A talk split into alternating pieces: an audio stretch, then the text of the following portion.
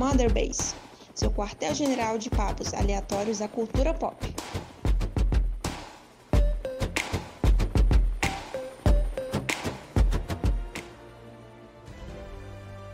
Eu, eu, é, eu, queria muito que, que Doom Eternal ganhasse, porque o pessoal do Cyberpunk, do Final Fantasy é, e do The Last of Us iam ficar se batendo. E daí, tipo, ia ganhar um jogo de campanha de 10 horas, que você fica atirando em coisa, sabe? E daí todo mundo fica falando na, história da Ellie, do Joe, pipi, popopó, a profundidade de Cyberpunk, a rola do Keanu Reeves, papapá, popopó. E daí é o, o, jogo que você. A espada do, do Sephiroth. A espada do Sephiroth, pipipi, popopó. E daí é o Doom Eternal que ganha. Eu ficaria muito feliz se, se isso acontecesse. Cara, se, se o Fall Guys entrasse e ganhasse, cara, ia ser uma coisa linda de ver. Cara, Fall Guys. É, Fall Guys, Fall Guys acho que vai ser a zebra, assim. Vai ser, ele vai ser. Sempre tem aquele título menor, aquele título mais indie. Mano, mas vocês já pararam pra pensar que o, o, Oscar provavelmente vai ser disputado por Ave de Rapina e Sonic? Ave de Roupinha, né? O Oscar de melhor atriz pra Margot Robbie. Olha aí. E atriz coadjuvante pra Mary Elizabeth Winstead. Ela fez um filme com o cara que faz o Jesse de Breaking Bad, o, o, o Aaron Paul. Ele fez é um, um, filme chamado Smash, que é muito bom, cara, que pouca gente fala, mas é um filme de drama muito legal sobre alcoolismo e tudo mais. Eu recomendo muito, cara. Então, essa foi a, essa foi a minha sessão do TSN. Pode encerrar o podcast. Tchau, gente. eu, eu tenho que. Vocês vão bater em mim, mas eu nunca assisti Breaking Bad. Não consegui. Caralho, Vini comecei a assistir, comecei a pegar ranço da Skyler, tá, não sei, não, não consegui assistir. Cara, você acho não... que eu parei, tipo, no meio da segunda temporada. Você não tá sozinho, não, que eu ainda não assisti também, não. Mas, cara, a minha mãe assistiu. Eu botei pra minha mãe assistir, ela adorou e. Mas eu ah, não, não, assisti, não assisti só a primeira temporada e tal e desencanei. Eu não acredito que eu tô gravando podcast com gente que nunca assistiu Breaking Bad. é só as mágicas caindo. Mas, pergunta quantas vezes que eu assisti Batman vs Superman. Puta. Ah, caralho, não. Chega, ai, chega. Não. Ai, não. Chega. Diogo, não, não, desista. não, não dá. Meu, Bom. é. Bom, Bom, olha o clima. Olha o clima agora que fica. Culpa do, do Snyder lá, do, do Zeca. O Zeca Splitter sempre tá rondando esse podcast agora. Esse, esse é o fantasma do inferno. Meu, mas vocês. Eu... Não, desculpa, deixa, eu só falar. Vocês viram o último pôster do, do Snyder Cut? Que é tipo, Zack Snyder ocupando metade do pôster e Liga da Justiça minúsculo embaixo. Eu vi que tá martelo no meio, só faltou a foice. Eu falei, olha o Zack Snyder fazendo o propaganda do Partido Comunista. Ele vai ter. O Superman entra foice e o martelo nesse filme. É, na realidade, essas, essas são as cenas que ele tá gravando extra. no, no Nightmare. E, e, o Superman vai matar o Bolsonaro, não o Stalin. e aí o Brasil vai virar uma ditadura comunista. Não teve um cara, um herói que foi anunciado esses dias, que tá pra entrar? Na, no Zack, Zack. O, o Joker. Tá o rumor. O Joker, Coringa tá o tá rumor que Ryan Reynolds tá quase confirmado com o Jordan. Era, era o Coringa, né? É, o, o, o, o que foi confirmado é o Coringa do Jared Leto. É o, Sim, o, o gangster que. Tá em conversação pra aparecer também. O Coringa Skrillex, porque eu nunca vou esquecer dele naquele clipe do, do Skrillex pra divulgar o Esquadrão Suicida.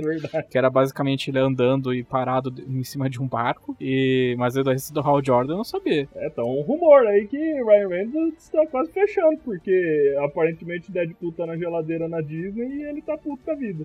Ah, cara, eu acho que ele não então, faria, é, não. É, é, é o Snyder, ah, fica com dinheiro na mão, até eu vou. Ah, cara, sei lá. Ele, eu acho que ele, o, hoje ele sacaneia ben, muito ben mais. Affleck, ben Affleck não voltaria pro Batman porque ia morrer de alcoolismo de novo e tá lá pra Flash. Ah, mas o, o Ben Affleck, ele não... Caralho, olha aí a gente falando de Snack Snyder de novo. Eu sou contagioso, eu sou. o cara é radioativo. Não, mas o, o Ben Affleck dá a impressão de que vai ser tipo meio que a despedida dele, sabe? Porque Liga da Justiça, a, a ideia era que ia ter o 2, que ia ter o Batman com que ele ia dirigir, que ele ia escrever. E daí esse Flashpoint tem muita cara que vai ser se despedir dele. Eu acho que até o Michael Keaton vai ser, vai ser recorrente no universo, né? Então, o, a ideia da DC agora é que tudo que já existiu da DC é canônico. Tudo. Batman de, do Adam West, canônico. Aquela série que, que os rapazes usavam a meia na cabeça lá dos anos 50, também é canônico. Tudo é canônico, porque aí agora eles vão começar com o conceito de multiverso no cinema. Isso tem uma. Isso é maneiro, isso é legal, mas tem uma, uma chance de dar uma embaralhada, não tem não? Ainda mais pra quem não tá habituado a Ah, quadrinho. cara. For bem feitinho, eu acho que não, né? É, mas aí descer, né? Ainda mais se colocar o Zack Snyder envolvido, aí fica difícil, Se né? a Marvel, que não tem umas histórias muito boas, conseguiu, a DC consegue.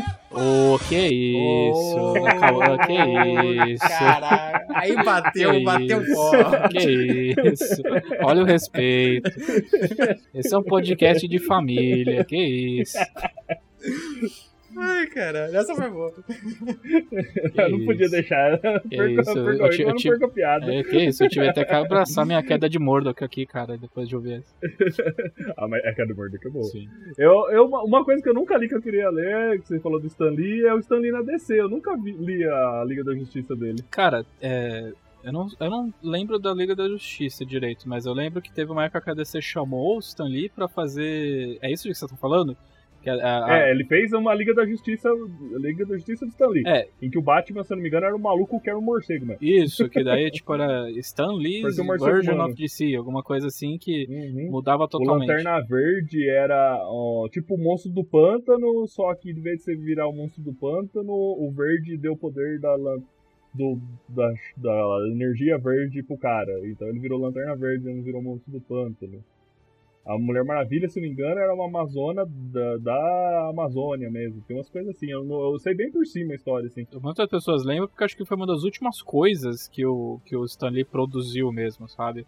Porque depois disso ele virou. Ele virou chamariz da Marvel, né? Tipo, aparecer em filminhos aqui e ali, dar autógrafo na Comic Con.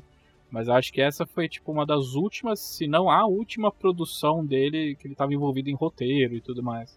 Imagina, tipo, o cara da Marvel, uma das suas últimas produções foi pra DC. Foi promovido, É verdade, foi promovido, saiu da Marvel foi pra descer fazer história. olha aí. Meu Deus, gente. Olha, olha com quem eu tô gravando o podcast. Pe- Pessoal tóxico pra caralho. Descer mil grau aqui, cara. Nem percebi. Descer mil, descer mil grau virou isso aqui. Ó, aí não. Vou cortar essa merda, cara. o, o Caio, o Caio, o Caio não, o Diogo falou pra mim. É, não, pra sugerir os negócios, falei, vou sugerir Batman vs Superman versão estendida. Porra. Eu falei, pô, tem que ser coisa boa. Gente, toda essa conversa aí que vocês ouviram foi o início do podcast. É, sejam aí bem-vindos a mais, ao- mais um podcast Mother Base. Eu sou o seu host da noite, Caio Vicentini. Host da noite, do dia, da tarde, depende de que horário você está ouvindo. É, vocês já ouviram a voz deles durante 10 minutos aí já de gravação. É, estou acompanhado do meu colega de crime de sempre, o Diogo Fernandes. Olá, pessoal, tudo bom? E eu prometo que não vai ter Zeca Splinter, eu acho, até o final do podcast. Eu acho, Olha, não prometo. Não, hein? Eu prometo que eu vou editar pra fora. Prometo que eu vou cortar. E olha aí, mais, mais, mais uma presença aí, né? Acho que em menos de um mês, da- do nosso querido Vinícius Vendamini, do Valhalla Palace. Seja muito bem-vindo. é, Já, já pode tirar o chinelo, já pode abrir a geladeira. Ah, já tô de cueca pegando cerveja. Puta merda. Já, já, já se sente íntimo o suficiente pra falar mal da Marvel. ah, mas você não precisa muito, né? Caralho. É só agressão gratuita. O, o, o, o Caio já, já vai expulsar eu daqui. Não chama mais, rapaz. Porra, mas, mas agora, agora que vocês estão ouvindo vocês aí cometer o pecado de falar mal da Marvel, é, eu lembrei de uma coisa que eu, que eu consumi esses tempos, que é bem curtinha, então eu já queria dar o pontapé inicial, que eu, eu não tinha lembrado que, que eu tinha lido. É, eu li um- uma nova HQ do Justiceiro que o Garfienes escreveu. Ele escreveu esse ano. E isso é um, um puta evento, cara. É, O Garfienes agora ele, ele já entrou na fase foda-se Marvel e DC que todos os escritores passam, né? O Alan Moore talvez seja o maior expoente desse, dessa, dessa classe. Porque sempre acontece assim, tipo, tem um escritor que começa em editoras pequenas, tipo Top Cow, Image. Não que a Image seja pequena, né? Mas é- tem muito menos expressão que essas duas. Daí ele começa a escrever umas HQs alternativas para Marvel e DC. Daí ele pega um título muito grande. Daí ele começa a se afastar aos poucos, porque Marvel e DC não são exatamente um ambiente muito amigável para todo mundo. E daí ele sai e só faz HQ alternativa e essa é a fase que o Garfiene está. Então é sempre um, é sempre uma surpresa ver que a Marvel conseguiu assinar um cheque gordo o suficiente para convencer ele a voltar a escrever. E justamente voltar a escrever Justiceiro, sabe? É, ele lançou uma minissérie chamada Punisher Soviet. A gente tava falando aí disso também é comunista, né? E. que é uma história muito pequenininha, ele não faz nem questão de situar onde se passa a história. Ele, é, mas ele provavelmente é dentro, do, dentro daquela lore do, do Punisher Max, aquela, aquela, aquela linha adulta da Marvel que eles estavam tentando competir com a Vertigo, mas usando os próprios heróis da, do universo Marvel. E eu comentei isso no podcast que o Vini também tava, que era do, do, dos joguinhos de heróis. E é uma história muito curtinha, é uma história de seis edições, assim, que você lê em uma tarde, tranquilamente. Ela foi desenhada pelo Jensen Burrows, que talvez o Diogo lembre, ele criou Crossed com Garfienes. Que, que tristeza de lembrança. Que tristeza de lembrança, mas é uma das vantagens desse cara que trabalhou no Crossed é que ele desenha gore muito bem. E sim, parece sim. que. Bem demais sim, até, né? Bem demais até. Tipo, na, na, nas mãos certas ele desenha gore muito bem. É, e daí a, a, Marvel deu carta. É muito estranho, porque você lê a Marvel, a Marvel atualmente, a Marvel Disney, eles não têm mais o costume de lançar HQs é, censura 18 anos. A DC o Vini pode falar melhor que eu, a DC tem, tá, tá tendo esse movimento da Black Label, que tem ah, HQs... DC's lá, né? Isso, tem, tinha até a Vertigo, né, durante muitos anos. Uhum. Então a DC é muito mais propensa a criar conteúdo adulto nos quadrinhos. Mas a Marvel, desde que foi comprada pela, pela Disney, não teve muito esse costume, né? Tipo, a, a linha Max morreu, o máximo que tinha a Marvel Zombies a cada dois anos para poder manter a IP. E mas aí eles chegaram de surpresa aí com essa HQ do, do Justiceiro, que é muito boa. Ela narra, os, ela narra uma, uma mini aventura aí do Justiceiro em que ele tá indo atrás de um magnata, um oligarca russo. Ele tá matando um monte de gente, o FBI é, tá trabalhando junto com o Justiceiro e falou, ó, esse cara aí tá tentando se tornar um, um empresário legítimo, tá tentando se tornar o velho da van. E, e, a gente precisa que você dê um jeito nele antes que a gente não consiga mais pegar ele. Pegar, eu digo, dar um tiro na cabeça dele. E daí o justiceiro topa, só que daí ele descobre que alguém já estava fazendo o serviço dele. Ele descobre então que existia um pseudo justiceiro russo que tava que tinha uma jornada muito semelhante da vida dele, só que da perspectiva russa. E isso é uma coisa que é muito legal do Garfienes que as pessoas talvez não não apreciem, mas ele tem um background militar, o Garfienes. Então ele escreve muito bem cenas de guerra. Ele escreve muito bem. É, é, é atualmente ele trabalha na DC, faze, na DC e na Avatar, que é a mesma que fez Crossed. Ele faz muitas HQs de guerra, de Segunda Guerra. Ele adora fazer coisas com, envolvendo militares. Então acho que é por isso que ele escreve Justiceiro tão bem, por exemplo. Mas é, é muito interessante essa é uma história que não é muito comum, em que o justiceiro ele trabalha acompanhado com alguém, e é muito menos ainda quando ele compadece da, da, de alguém que faz a mesma coisa que ele, porque normalmente o justiceiro não gosta de pessoas que seguem o exemplo dele. Mas é muito legal que nessa história mostra que ele compadece e entende o lado de, do, desse outro justiceiro soviético. E é muito legal quanto eles são parecidos, mas ao mesmo tempo diferentes. Enquanto o justiceiro é. O Frank ele é extremamente quieto, extremamente estoico, como o Garfield sempre descreve ele. Esse cara é, é, é, risonho, mas ele tem uma tristeza por trás dele. É muito legal, o gore é muito legal, tem toda aquela violência. Se você já leu o Justiceiro do Garfield, você já sabe o que você vai esperar. Tem uma, tem uma cena de, de, de, de tirar, arrancar a pele das pessoas que é muito pesada mas é nada muito que você já não tenha visto no HQ do, do Garfienes, principalmente se você o Crossed. Mas eu recomendo muito, cara, porque é tão curtinha que mesmo se você não gostar, assim, você não vai perder tanto o seu tempo. É, leia como se fosse leia como se fosse um, um, um filler você, já que alguém, vai, alguém aqui vai falar de otakice, infelizmente, é, é, leia, leia, leia essa Soviet do Garfienes como se fosse um filler do, do, do Punisher Max. vale muito a pena. É o Jason Burroughs, nas mãos corretas, nos escritor, nas histórias corretas, é um ótimo desenhista para HQs mais adultas e tudo mais. O Garfienes, ele, ele consegue escrever Justiceiro de olho fechado, dormindo. Porque ele, ele, acho que ninguém entende tão bem o personagem como ele. E é, é, é só ele lembrar do, do pós-traumático dele por causa do exército e já tá escrito já. Sim, sim. Ah, vou fazer uma outra recomendação. A, a melhor mini história do Garfienes é do Justiceiro no Vietnã que se chama Born. É uma HQ. Eu já ouvi falar dessa. É muito, muito boa. Você fica meio incomodado e triste quando você lê. Mas é, assim, Garfienes no auge do Justiceiro. É, ele conta como o Justiceiro se tornou o Justiceiro, sabe? Tipo, a transição do Frank Castle para Justiceiro. Que aconteceu no Vietnã, não aconteceu quando a família dele morreu. E é uma perspectiva muito interessante que, infelizmente, poucas pessoas abordam hoje em dia. Então, se você quer ver ainda o, o, mestre que escreve Justiceiro voltando à ativa, então leia aí o Soviet, fica aí minha recomendação aí logo nos primeiros 20 minutos aí de, de, de podcast. Deixa eu aproveitar seu gancho. Quem ia falar de Otaki sou eu. Mas... é que, só pra aproveitar o gancho de quadrinho, eu peguei um meio às cegas mês passado na banca, que é da DC, chama Naomi. É muito legal, cara. Uma heroína nova da DC que eles estão introduzindo. Ela é uma jovem adolescente, acho que tem 17 anos, 16, 17 anos no quadrinho.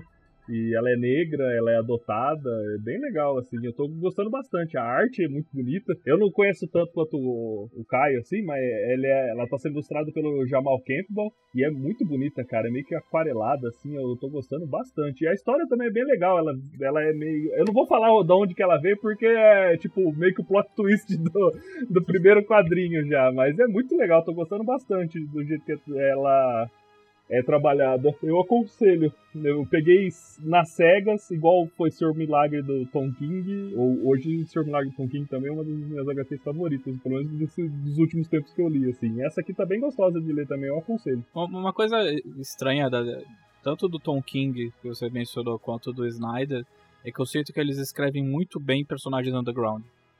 É, o Senhor Milagre dele, eu li acho que umas duas edições aí, eu já tô gostando muito.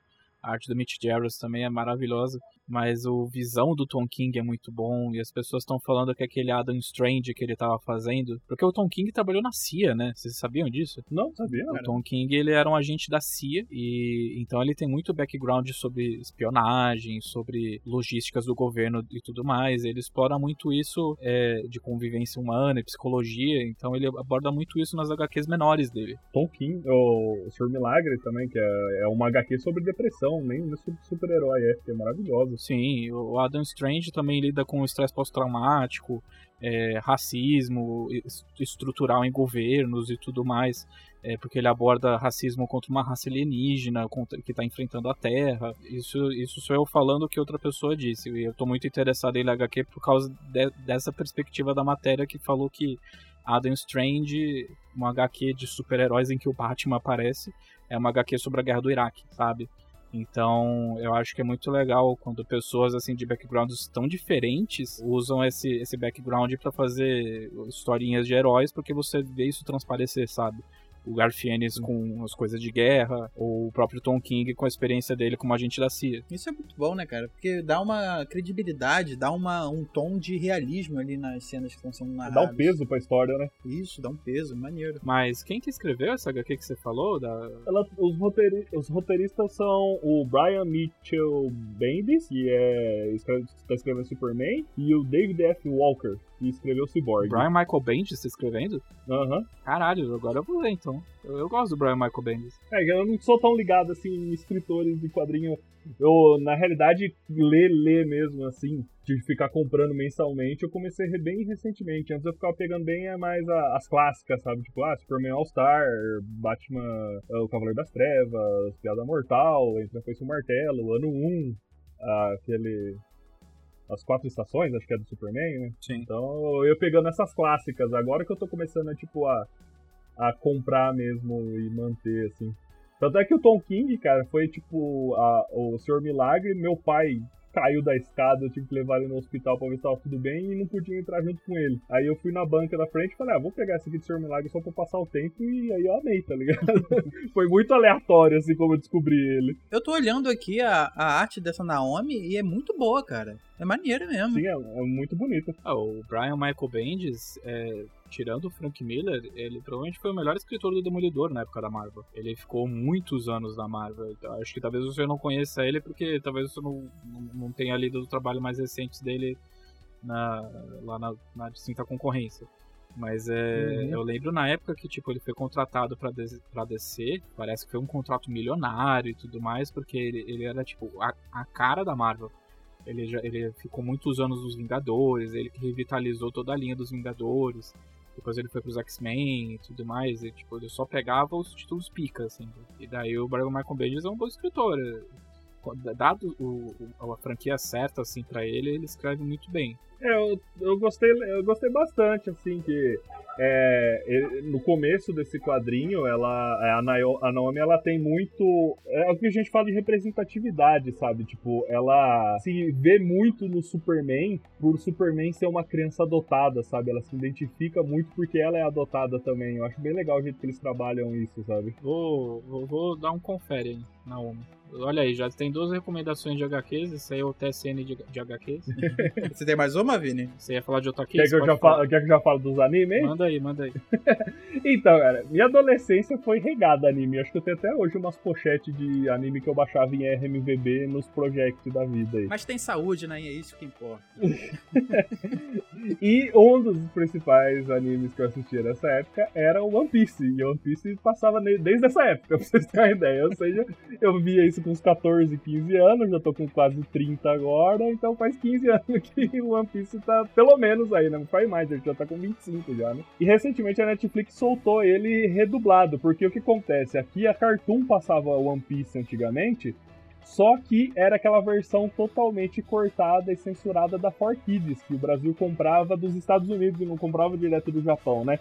Tanto é que o Sanji, em vez de fumar, ele chupava um pirulito, a, Marinha mudou pra Navy, os inscritos, tinha várias uh, censurinhas estéticas e de história de sangue, essas coisas no, no anime quando ele veio aqui pro Brasil. E agora a Netflix pegou a versão japonesa mesmo e redublou com um, um casting assim magnífico. Tem o Wendell Bezerra, tem o cara que faz o Vegeta, tem a menina que fez a Sakura no Naruto na versão dublada. E cara, tá, eu falei, velho, deixa eu dar uma olhada como tá a dublagem. Eu botei o primeiro episódio e aí eu só fui parar na hora que chegou no 61 que gostoso que é rever, cara. One Piece é um humor bem chaves, assim, sabe? Aquele humor bem tosco. E é muito engraçado, é um humor que eu gosto. E eu choro dar risada. Eu aconselho a assistir, ainda mais. E dublado em português mesmo. Eu normalmente opto pelas dublagem original. Mas, por exemplo, One Punch Man, a dublagem brasileira tá maravilhosa. E é, é uma, acho que é um momento novo que a dublagem brasileira tá vivendo de agregar coisas do cotidiano pra dublagem para localizar melhor, sabe? Uhum, eu bom. acho que tá, tá ficando bem legal. E eu aconselho a assistir o One Piece. Só que o One Piece tá com 980 e poucos episódios. Eu até assinei o Crunchyroll essa semana pra continuar assistindo, porque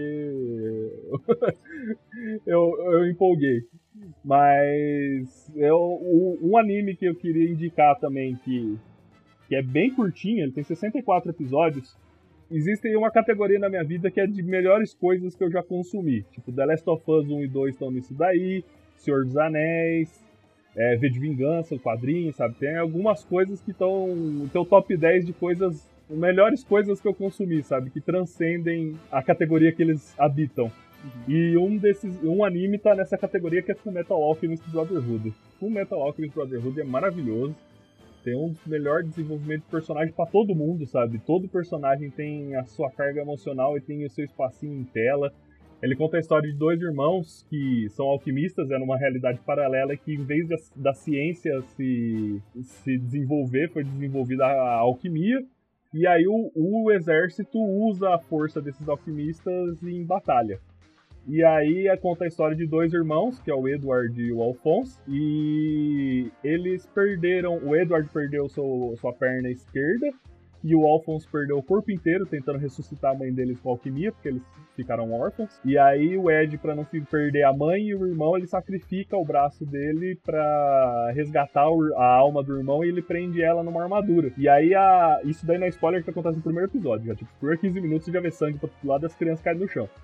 E e a, e a história do anime inteiro é baseada na jornada dos dois para reconquistar o corpo deles, para arrumar um jeito de voltar a ser o que eles eram antes de fazer essa caca na vida deles. Tipo, é maravilhoso, ele é escrito por uma, é, uma curiosidadezinha assim, ele, era, ele é escrito por uma mulher e no começo ela tinha que usar o nome de homem, porque ela tinha medo, como o Japão é bem machista, ela tinha medo de as pessoas não quererem assistir ou comprar o mangá dela porque ela era uma mulher. Então ela usava o nome de um cara no começo da carreira dela. Olha só. e outro, outro anime, como eu já tô, tô na pira dos animes que eu aconselho, que é Kimi no Nawa, que é Your Name. Que todo mundo tava falando tem uns dois anos atrás, foi o melhor filme de anime, não sei o que lá que tem. É maravilhoso, eu demorei pra assistir. Quando assisti, eu assisto tanto quanto Batman vs Superman. Esse é na Netflix, ah, né? Tem, é, então, eu tô falando esses, esses aqui, são, tem todos na Netflix, tô falando justamente pela, por ser fácil de acessar eles. Uhum. E Your Name, cara, é do Makoto Shinkai. Muita, muitos, muitos ousam falar que ele é o substituto lá do cara do, do estúdio Gimli. E ele tem vários filmes, os filmes dele são bem puxados pra parte emocional. Tem um que chama 5 centímetros por segundo, que é bem melancólico, assim. Aí tem o Jardim das Palavras, que também é bem nessa pegada aí.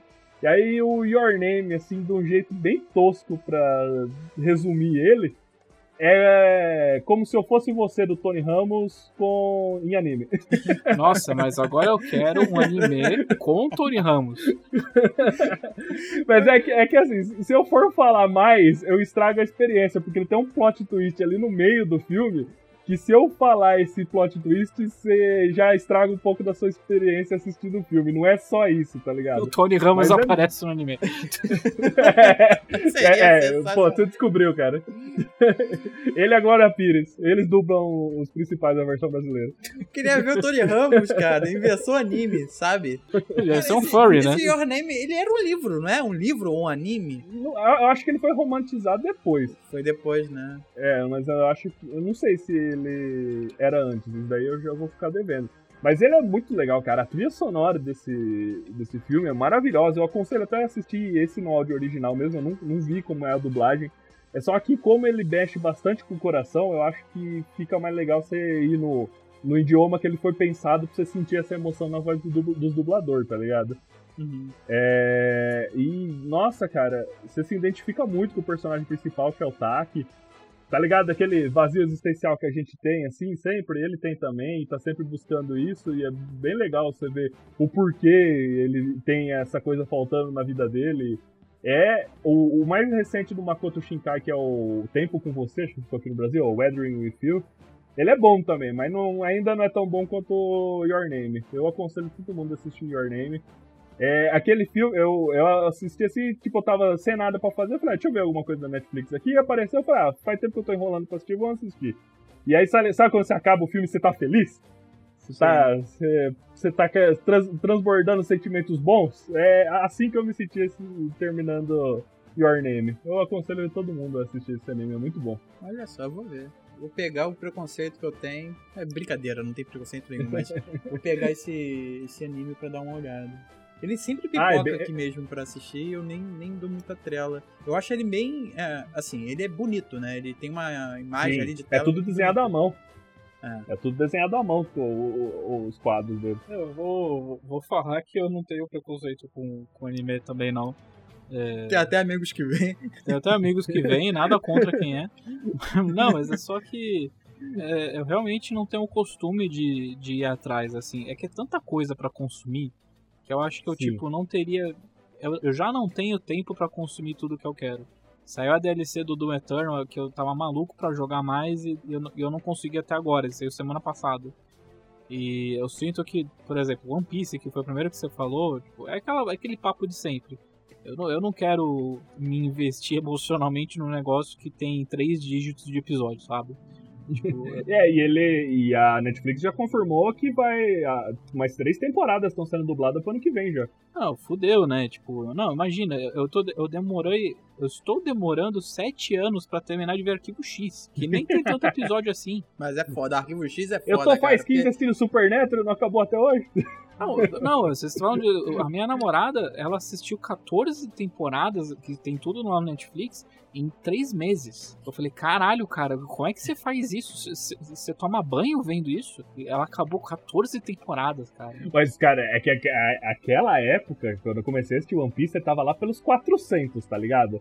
Eu acho que em menos de um mês eu alcancei. Mas também era Porra! na adolescência, né? Que eu, é, eu, eu chegava da escola, ligava o computador, baixava um RMVB assistindo outro, porque demorava certinho 20 minutos pra baixar.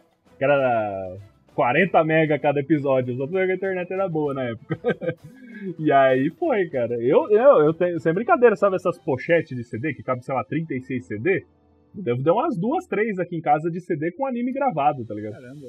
Você disse que a Netflix tá planejando mais algumas temporadas. Essa de 61 episódios é a primeira temporada apenas ou não? É a primeira temporada apenas, que é a- o All Blue. Ah, entendi. Caramba, bacana. Aí já, já tem a, a entrada na Grand Line, tem o, a entrada do Chopper e tem eles em Alabasta, que eu acho que é o. Até hoje acho que é o melhor, a melhor temporada do One Piece. Essa versão antiga que era dublada e censurada, ela era quantas temporadas? Ah, eu não lembro, mas era acho que se bobear só a primeira, só a parte do. essa parte do East Blue aí. Ah, bacana agora, tá vindo tudo certinho dublado.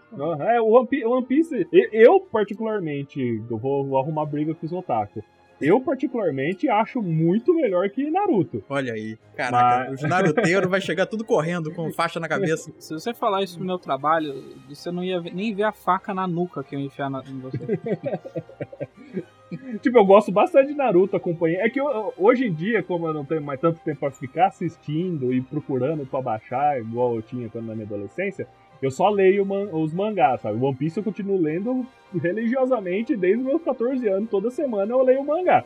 E aí, Naruto também, eu, tipo, eu comecei a desencanar de assistir conforme foi entrando na faculdade, foi diminuindo meu tempo pra, pra fazer as coisas que eu gosto. E aí eu só comecei, eh, comecei a ler. E agora, recentemente, que eu tô voltando a assistir mesmo anime, assim. A Netflix tem ajudado bastante. Acho que um que recentemente, assim, que eu assisti do zero foi tipo One Punch Man, Boku no Hero Academia, que todo mundo gosta. Boku no Hero é muito bom também.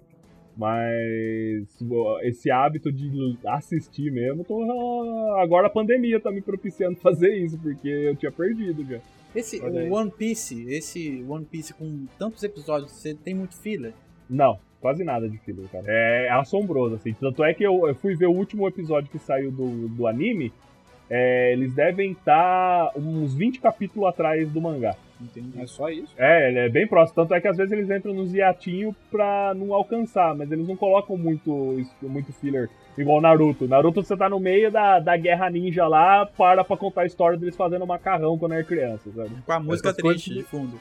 É, e ele sentado no balanço. Eu, eu lembro muito. Que eu acho que o único, o único anime que eu via com frequência quando eu era muito mais novo que era o Dragon Ball Z. Eu não lembro se foi o Dragon Ball ou o Dragon Ball Z. Eles são, acho que são sintomas de shonen, né? Que parece que não tem previsão de acabar, então eles sempre tem que ir de. Mas eu lembro de um filler do Dragon Ball que era basicamente o Goku e o Piccolo tentando tirar a carteira do motorista. É, eu, na hora que você falou, eu lembro do filler de Dragon Ball, eu lembrei desse filler igual, a mesma coisa. que eu lembro que era horrível, era engraçadíssimo o pico de bonezinho pra trás, assim, tentando dirigir um carro. Cara, Eu queria muito a camiseta que tinha. Eu não lembro o que tava escrito na camiseta do Piccolo, era alguma coisa boy, mas era tipo palavras randômicas em inglês escritas. Mas ficava muito legal. Cara, eu nunca tive saco pra anime, cara. Assim, não sei. Assim, eu tenho. Todo mundo gosta, né? Cavaleiro do Zodíaco, a Dragon, próprio Dragon Ball, teve o Yu Yu Hakusho. Mas os mais recentes, os que você tinha que estar correndo atrás, sabe? Baixando e tal. Eu nunca tive, cara. Eu acho que é justamente isso que o Caio falou de você já tem tanto tempo, você tem um tempo tão curto, tão limitado pra você aproveitar as coisas que você escolheu ali pra gostar, que se você acessar mais um que tem uma gama tão gigantesca de opções, eu acho que a gente vai acabar assim, não conseguindo consumir tudo e acaba se frustrando. Então eu acho que anime, eu acho que sof- aconteceu isso comigo. Eu não tive o hábito, comecei com quadrinho E não sei, eu acho que também teve a resistência, né, de, da própria leitura, é, de tentar se adaptar a uma leitura que você não está acostumado, ler ao contrário, enfim. É, e, o, e, o, anime é, era mais ou menos isso, né? Você tinha que correr atrás. Se não fosse esses mais clássicos que passavam na manchete, por exemplo, você tinha que, sei lá, correr atrás mesmo, se esforçar para poder assistir. Você falou que você usava a internet mais ou menos para baixar um episódio enquanto estava assistindo o outro. Era uma coisa que você, né, focava e você gostava de assistir. Uhum. Acho que eu passei essa, essa, essa etapa eu deixei passar, né? E anime, assim... Se for pegar os clássicos aqui, eu tenho um monte pra, pra indicar desses... Clássico não, né? Desses mais velhos, assim, tipo Trigun, Cowboy Bebop, os classicão de todo mundo. Então, esses classicão, o único que eu lembro que eu corri atrás para assistir, que eu, assim, que eu gostei na época, eu não, não assisti de novo, foi o Helsing, que era um, de um Sim. vampiro, que na verdade era uma instituição que caça mortos-vivos, alguma coisa assim, e tem alguns heróis e tal, é, e é bem interessante, sabe? É bem interessante por causa que ele é muito bem desenhado, ele é bonito, e tem um anti-herói, assim, fodaço. Uhum. Então eu gostava dele na época. O, o, anti, o anti, eles brigam contra zumbis nazistas. Olha aí. No, no Hellsing. É, eu lembro que tinha um padre, um padre sinistro, sabe? Um padre Sim, imortal. Da igreja católica. É, o, é, eu esqueci o nome dele, cara. Mas era o Alucard contra um padre, Patrick, alguma coisa assim. Não é isso, né? É, mas, se, mas... você viu essa a versão que passava né, no Animax da, da, da Sky lá, ele não é a versão que segue o mangá ainda. Tem uma mais recente que segue certinho o mangá. É a mesma coisa que acontece com o Fullmetal Alchemist. Tava fazendo muito. Tem, tem o Fullmetal clássico e tem o Fullmetal Alchemist Brotherhood, que é o que segue e arrisca a história do mangá. Ah. Esse clássico passava na Rede TV, tem os dois na Netflix. Ele passava na Rede TV e ele foi lançado. O, o mangá tava com 25%, assim, sabe? De mangá lançado. Então, como tava fazendo muito sucesso, encomendaram o anime logo. Então, tipo, os primeiros 10 episódios segue bem o, o mangá. E depois ele cria uma história totalmente diferente do, do rumo que o mangá tomou. É tão. É, é, não é tão boa quanto, mas é muito boa ainda.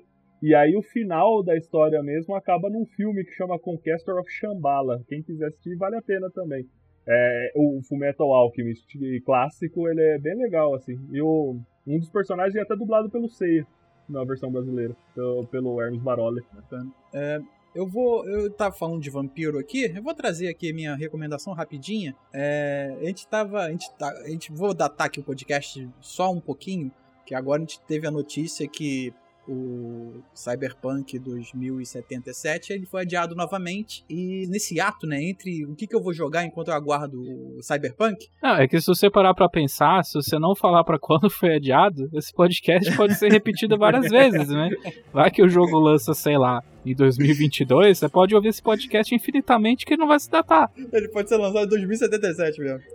É, eu acho que o plano, o long run deles é isso. Só que a No Reeves de nós vai jogar na, na, no lançamento, se for 2077. Eterno, né? Eterno querendo. Mas, o, assim, eu tava procurando algum jogo para suprir esse, esse espaço e é aquilo, né? A gente abre a biblioteca e tem 300 jogos e a gente fala, porra, não tem nada para jogar. É, e na Plus, recentemente saiu um jogo de corrida, eu acho que é um Need for Speed, alguma coisa, e, e, o Vampir, que era um jogo, cara, que eu não tava dando absolutamente nada, sabe? Eu instalei, assim, meio que já consciente que eu ia desinstalar, porque eu tava procurando alguma coisa interessante, e, cara, eu só, eu platinei. Foi uma surpresa, muito boa, e isso não quer dizer que ele não tem um monte de problemas. E, assim, a, a, de início já olhei a, a, desenvolvedora, que é a Dotnod, que eu acho que é a mesma que fez o, é, o Life Strange, que para alguns isso é um grande mérito. Eu não acho muito. Tive uma experiência bem ruim com Life Strange. E, assim, eu, eu não deixei que essa experiência sobrepusesse a, a experiência que eu ia podia ter em Vampir. E, cara, quando eu comecei a jogar, eu já tive uma, uma impressão mais ou menos, porque a, a, jogabilidade não é boa, sabe? Ele já tem essa barreira ali de início. E, mas mesmo assim eu insisti um pouco mais. Cara, justamente para conhecer um jogo muito bom. Assim, tirando, vou deixar tirar o, o, elefante branco da sala, que assim, a jogabilidade dele é muito ruim, sabe? Ele usa ali um Soulsborne ali muito muito mal feito, muito muito pobre e a movimentação do boneco, do personagem, do Jonathan Reid é muito ruim. Me lembra algumas vezes a movimentação em tanque, cara, de Resident Evil. Pra você ter uma ideia de como é, é ruim. Mas tirando esses problemas de movimentação, de jogabilidade, de combate, quando você entra na história, ele me apresentou uma, uma coisa tão. Que me relembrou tanto a época que eu jogava. Jogava RPG, uns RPGs mais, mais darks, tipo Trevas, tipo Vampiros Mitológicos, que misturava é, Londres, é, sociedades secretas, tipo a. Assim, é uma parada bem viajada e tal, e era muito interessante, era, eu gostava muito de jogar. E me aprofundei na Vertigo justamente por isso, que a Vertigo tem muito disso, né? O próprio Sandman, o início de Sandman é uma sociedade secreta tentando invocar a morte. Mas enfim, é, falando do Vampir, ele trata tudo disso, sabe? Ele tem tudo isso no escopo ali da história dele e vai te apresentando de uma forma tão respeitosa com o que ele pega de referências do Bram Stoker, do, do livro, que, cara, eu fiquei encantado, sabe? Ele apresenta, assim, considerando Londres, e cada distrito tem algum, assim, um grupo de, de pessoas, sabe? De cidadãos. E cada cidadão ali tem uma história aprofundada. E você pode. E, e o barato do jogo é que quanto mais você se aprofunda em cada personagem daqueles, quando você descobre os segredos que eles escondem, o sangue deles vai, assim, aprimorando, né? Porque você é um vampiro, né? Você pode sugar o sangue dessa galera e cada quanto mais você se aprofunda na história deles, mais o sangue deles ficam com qualidade, sabe? Vai dando mais experiência. É, e eu achei sensacional, cara, isso. Essa mecânica eu gostei muito. Dentro do contexto do jogo, né? Você meio que se transforma em vampiro, faz uma merda danada. Assim, logo no início do jogo tem isso, então é bem um spoiler. Você mata sua irmã, então você meio que encara a, a, morte, né? Encara o ato de pegar sangue dos outros como uma coisa meio, meio que errada. E eu joguei com esse contexto e não matei ninguém. E, cara, quando eu fui matar uma pessoa pra platinar, né? Eu matei um amigo dele, né? Você vai, tá em Londres, você vai pra, pra, pro seu distrito onde você mora, tem tua mansão lá e tal. É, e você encontra um amigo de infância, vocês conversam, o cara tá meio pirado já, você vai se aprofunda na história dele, porque ela se passa ali na, na época da Primeira Guerra Mundial. A Londres está sendo afetada pra cacete com a gripe espanhola e ao mesmo tempo tá tendo uma puta, uma, assim, uma infestação de monstros, sabe? E o pessoal não sabe muito bem se é culpa da gripe ou culpa de outra coisa. A própria história aprofunda isso, a gente meio que fica sabendo depois. E esse cara, quando eu fui morder ele, matei ele, né? Ele tem uma esposa que, assim, ela morre de vergonha desse marido porque ele, quando volta da guerra, ele volta meio, meio maluco, meio pirado, falando que, que existe vampiro em Londres. E a mulher da alta sociedade fala: caralho, eu tô passando vergonha, sabe? E quando você mata o cara e vai dormir, descansa e volta pra sua cidade depois, essa mulher se torna uma caçadora, sabe? Vai atrás de você para te matar. E eu, eu, cara, eu achei isso tão sensacional que eu acho que isso ali foi só um detalhezinho que eu peguei da história, sabe? Eu posso ter deixado passar muitas outras coisas que, sei lá, eu não dei o gatilho para ela acontecer. Então essas mini histórias que vão acontecendo paralelamente à história principal, cara, me conquistou de uma forma que a jogabilidade ruim, o combate mais ou menos. É, eu gosto de Soulsborne, né? O bingo, é, Dark Souls aí rolando. Né, mas eu, eu gosto dessa jogabilidade, ela não é muito boa, mas mesmo assim eu achei o jogo tão bom na, na história que ele conta e ele tá de graça sabe? Ele tá na Plus aqui de graça, então quem tem acesso a Plus, quem tem aí para poder jogar, cara, vai dentro que porra, é uma história muito interessante. É, não, não é um clichê, sabe? É ele, o jeito como ele te conta e como você é obrigatoriamente tendo que conhecer ali as pessoas com quem você tá cercado, eu acho isso muito bom. Cada história tem a sua profundidade, sabe? Tem um casal homossexual que voltou da guerra, os dois, dois soldados, e eles se amam e não podem falar por causa do preconceito, sabe? E eram soldados. E assim, cada um tem um detalhezinho ali que faz uma. que você vê que pode ter tem uma história muito mais profunda ali por trás. Então, eu recomendo bastante. Falei pra caralho aqui, mas eu recomendo esse jogo porque foi uma surpresa. Eu não esperava nada. Eu joguei com o nariz torto por causa que eu não gostei da jogabilidade, mas ele me conquistou justamente naquilo que você só vai reparar quando você dá a chance. Então, quem tiver a oportunidade de jogar Vampir, entra aí porque é muito bom. Vou ter pra baixar já no Play 4, né? Tá na Plus, né? Então, quando sair, ainda vai estar na Plus, quando sair o podcast. Aliás, vai ser sua última chance, né? Porque os jogos de novembro, novembro já tá chegando aí. Então Sim. fica aí a dica. Eu tenho, eu tenho curiosidade porque eu poderia usar como se fosse um esquenta pro, pro Vampire Masquerade. Porque. Eu tava confundindo com esse, com o Vampiro à Máscara. Isso, porque ele foi que adiado, né? O Masquerade. Sim, sim, foi adiado. Acho que pro ano que vem, né? E daí tá com vários problemas de desenvolvimento, porque saiu o diretor criativo, caralho, mas enfim. E Hum. eu sempre tive curiosidade de, de um jogo assim de RPG mais focado em vampiros, porque a minha namorada também ela joga RPG de mesa. E todo mundo na minha vida joga RPG de mesa, menos eu. Porra, Caio, que Sim. vacilo, hein? Pô, eu sou paladino, rapaz. Olha aí. Porra! Bate aqui.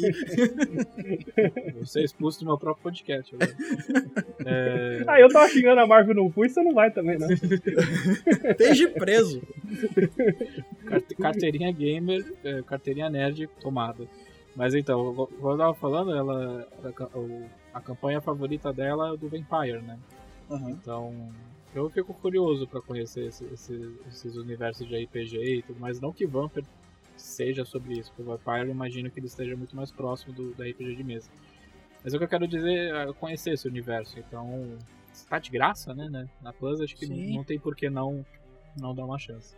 Sim, cara, porque assim, contextualizando a ideia de vampiros e tal, porque eu falei do Trevas, né, que é um também um RPG, é um RPG da, de uma editora que eu nem sei se tá rolando ainda, a editora Diamond, mas enfim, é um RPG já mais antigo, que ela é tão profunda ou talvez até mais do que o próprio vampiro, né? Porque por mais que o vampiro lá no mundo das trevas role Camarilla, role Sabá, role toda a treta, né, que, que tem ali na, no mundo das trevas, o, o Vampiros Mitológicos da Daimon, ele é intercalado com um sistema muito longo, sabe? Muito, muito abrangente. Então você tem, ao mesmo tempo que você tem vampiros, você tem magos, você tem demônios, você tem é, espíritos, sabe? E tem uma é uma galera muito grande, é muito é um escopo muito grande, sabe? E parece que o Vampire, ele ele deu um foco ali naquele lugar, naquela época, naquele acontecimento ali da gripe espanhola,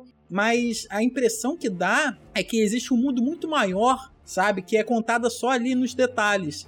E são esses detalhes que dá beleza ao jogo. Por exemplo, é o nome do, do personagem é Jonathan, o mesmo nome do, de um dos protagonistas lá do livro do, do Bram Stoker. E no meio do jogo lá, você encontra uma edição do livro, autografado pelo próprio autor. E muitas coisas de dentro do jogo, ele, ela é contada através de cartas que é mesmo esquema do livro. Então é, é, é, uma referência e umas homenagens assim que você vai percebendo. Homenagens ao livro. E outra coisa, a trilha sonora é muito gostosa, sabe? É muito. te, te leva muito pro lugar. Então, tudo nele, tirando é a maldita. vitoriana? É, na, nessa, nessa. Não, acho que é, não chega a ser vitoriana.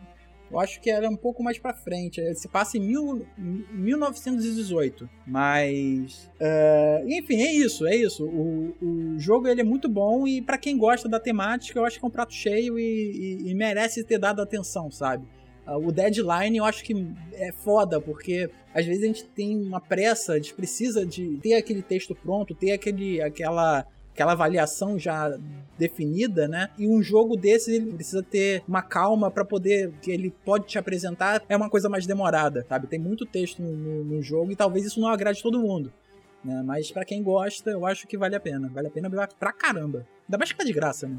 Eu, eu acho que não precisa entrar em detalhes, até porque o podcast, a intenção desse episódio é ser um pouco mais curto. Mas uma coisa que eu acho que me incomoda mais do que ser em texto em ser em uma diagramação, uma formatação porca para você ler.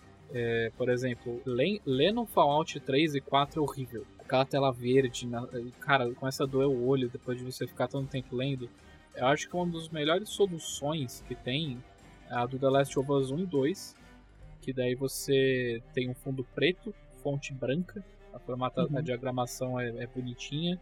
No 2 eu gosto que dá pra você ler direto no papel que você tá olhando, né? Não precisa nem clicar pra ver. Isso daí eu acho muito legal. Sim, isso é muito legal, mas eu sempre prefiro ler o. o, o, o apertar o quadrado para você ler mais. Mas é só uma observação assim, porque eu sinto que às vezes o que me incomoda mais para ler não é necessariamente ler, mas é a maneira como eles colocam. Por exemplo, ler no Skyrim é a coisa mais atroz que existe. Ler os livros, você tem que ler as páginas dos livros. E é um jogo de 2011 e as texturas não eram tão boas assim, então é um exercício assim de oftalmologista. Você, vai lá no, no médico, ele pede pra você ler uma página de um livro do Skyrim pra ver como é que tá a sua vista. É, esse, esse do Vampire, ele é, é fundo preto, letra branca, diagramação e a localização tá muito boa. né, tá tudo muito. tá- é muito agradável, sabe? É, A leitura dele é toda muito agradável. Então, ó, várias recomendações boas, hein? Hoje, hoje foi bom. Hoje teve muita recomendação, né? Hoje, uh, É, teve, teve bastante. quadrinhos, mangás. eh, Agora eu vou ter que procurar uma- a camiseta do Post Boy do Piccolo pra comprar. O bonezinho. e bonezinho também. Se, se eu, ach, se eu achar o, o- a camiseta, eu vou com ela na BGS. Duvido. É, um dos dias eu vou, um dos dias eu vou. né? Com, com o bonezinho. Esse bonezinho tem, bone... tem cara de bonezinho de, de beisebol, cara. Mas, mas gente, é, acho que é isso, né? Alguém tem mais alguma recomendação? Algum confessionário Ah, da- aí? Versão estendida baixa a versão Superman. Eu não. Meu Deus, Vini, para. Tô ficando preocupado com você, cara. Já coloquei até pra baixar o Vampire aqui, agora fiquei interessado. Eu também vou baixar. Olha aí, olha aí. Suas, Olha aí. suas recomendações sendo, sendo, sendo seguidas. Aí a, a, a- a- cara, assista Your Name com a sua namorada. Eu passei pro amigo meu isso, ele falou. E meu, meu amigo é anime, animefóbico extremo, né? E aí a namorada dele tava visitando ele e falei, velho, assiste Calê isso daí. Aí deu duas horas e meia depois, eu falei, e aí, é bom? Ele falou, porra, é bom, hein? E a Letícia tá aqui chorando igual uma desgraçada. Olha aí, eu vou, vou assistir também. É bom, bom, bom filme assim. Você chorou, Vini? Fala a verdade, você chorou? Eu cho- chorei mais de uma vez. Olha aí. Eu gosto de É, é, filme mas assim. é, não, é, não, é, não é um choro de, tipo, tristeza. É justamente o sentimento bom que você tá no final do filme me emociona, assim, sabe? Aham. Eu gosto de filme assim. Então, to- todo mundo tem lição de casa pra semana que vem. Mas, gente, é, vamos ficando por aqui. Um podcast mais curtinho, mais enxuto, que cabe no seu bolso. Vini, mais uma vez, muito obrigado. É, já é a terceira vez aqui, em pouquíssimo tempo que você tá no nosso podcast, mas mais uma vez, fica à vontade aí fa- vender o seu peixe pro pessoal que ainda não, não conhece o seu trampo. Então, eu sou o Vinícius Vendramini, eu sou dono do Valhalla Palace. É, lá a gente é mais focado no mundo do colecionismo, onde a gente vê reviews de action figures e o grande expoente do canal que é customizações de action figures e os DIY, né, o faça você mesmo, que a gente ensina lá no canal. E outra coisa também, agora a gente tá fazendo live de joguinho lá na Twitch, que é twitch.tv barra Valhalla Palace. Olha aí. E você jogou o Twin Snakes recentemente, né? Eu assisti uma É, eu, parte. tô, eu, eu estou planejando fazer uma zeratina de todo, uma zeratina da franquia, assim, zerar todos os Metal Gear. Hum, Olha aí, cara. interessante. Olha aí. Reclama dele aí, falando de, de Zack Snyder aí. tá vendo? Tem que ter uma balança, tem que ter uma coisa nivelando aí as coisas. É igual meu amigo fala, na vida tudo é equilíbrio, você usa uma droga e come uma fruta. Vocês repararam aí que o bingo foi foda, né? Teve Metal Gear, Dark Souls e Zack Splinter. Tudo isso uma tacada só, né? Porra. Mas, Diogo, Diga. onde o pessoal pode encontrar o Mother Base nas redes sociais? Então, meu povo, caso vocês queiram encontrar-nos nas nas redes sociais, a gente está lá no Twitter, como twitter.com barra motherbasepod. Né? Ou então, se você for lá na barra de busca, né, botar lá o arroba motherbasepod, a gente está lá também. As nossas atualizações são a maioria das coisas, né? A gente tem colocado por lá. A gente também tem um e-mail, caso você queira entrar em contato com a gente. A gente está lá no motherbasepod.gmail.com. Bem simples assim. A gente também está lá no New Game Plus. New Game Plus você acha lá no facebook.com barra Ngame Plus. Lá tem acesso a todas as outras redes lá do site, então acompanha a gente por lá e acompanha a gente também lá no Twitter, tá bom? Mas e aí, galera? É, o NGP tem um sistema de patrocinadores por apenas R$ 7,99 lá no YouTube. Você participa de um grupo super legal em que eu, o Vini, o Demartini, mais uma galera super legal, fala um monte de borracha por lá. Dentro desse grupo rola sorteios exclusivos de keys de jogos de Game Pass. É, mais uma vez, o Vini ganhou o Streets of Rage lá em um dos sorteios. Sorteios gerais, quem é patrocinador tem mais chances de ganhar. Além, é claro, do já conhecido sorteio dos patrocinadores, em que dois felizardos todo mês escolhem o que o Demartini vai jogar. eu fui um dos escolhidos recentemente e no momento dessa gravação eu tinha pedido Among Us semana passada lá pro Demartini que ele nunca tinha jogado e foi muito legal. Ele até fez outro gameplay no, na mesma semana. Eu espero que a gente tenha várias, que eu tenha várias oportunidades de matar a Ana e falar que não fui eu no Among Us. que sacanagem. E nós temos também agora o sub da Twitch. Se você assinar Amazon Prime para assistir The Boys, para assistir Dexter, para assistir Supernatural, qualquer outra coisa que você assiste lá naquele serviço, você ganha automaticamente um sub de graça para você usar lá na Twitch. E daí você, que agora é chamado de Prime Gaming, né? E você tem o direito aí de você poder ajudar financeiramente um dos canais aí do seu da sua preferência. É óbvio, por que não ajudar o NGP? O NGP está crescendo lá no Twitch, a gente está fazendo lives. É, a gente fez uma zeratina recentemente do Horizon Zero Dawn. Então, todos os benefícios que você tem pro YouTube valem para quem for sub da Twitch. Então, se você puder aí ajudar canais pequenos, eu, eu sempre falo isso no Twitter. Se você pode dar um sub, dê um sub para um, um, streamer que está começando e tudo mais, que com certeza vai fazer a diferença para ele. Então, a gente vai ficando por aqui. Esse foi mais um TSN do podcast Mother Base. Fiquem bem, até a próxima e tchau, tchau. Tchau, tchau. Tchau, tchau, gente. Boa noite, boa tarde, bom dia. tchau.